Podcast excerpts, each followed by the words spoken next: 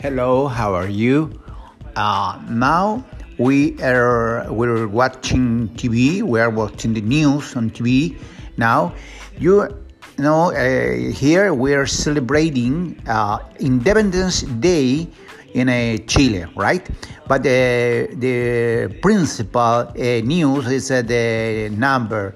Is because uh, the accident, the crash in a highway because uh, the people is driving uh, with alcohol. the people is driving uh, completely drunk, right? That's bad.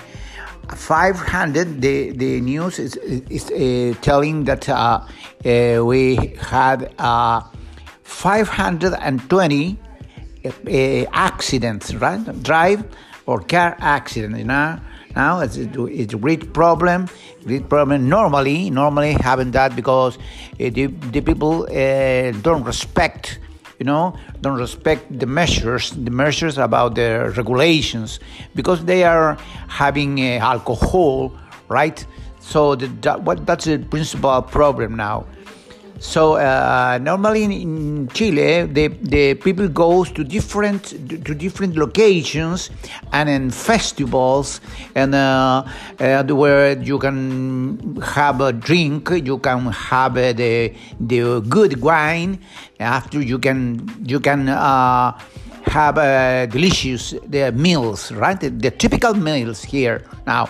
Now I, I am uh, telling the news, but the, the, the principal problem that I told you that the principal problem is the the the, the uh, 22, 22 peoples or or person uh, are passed away, right?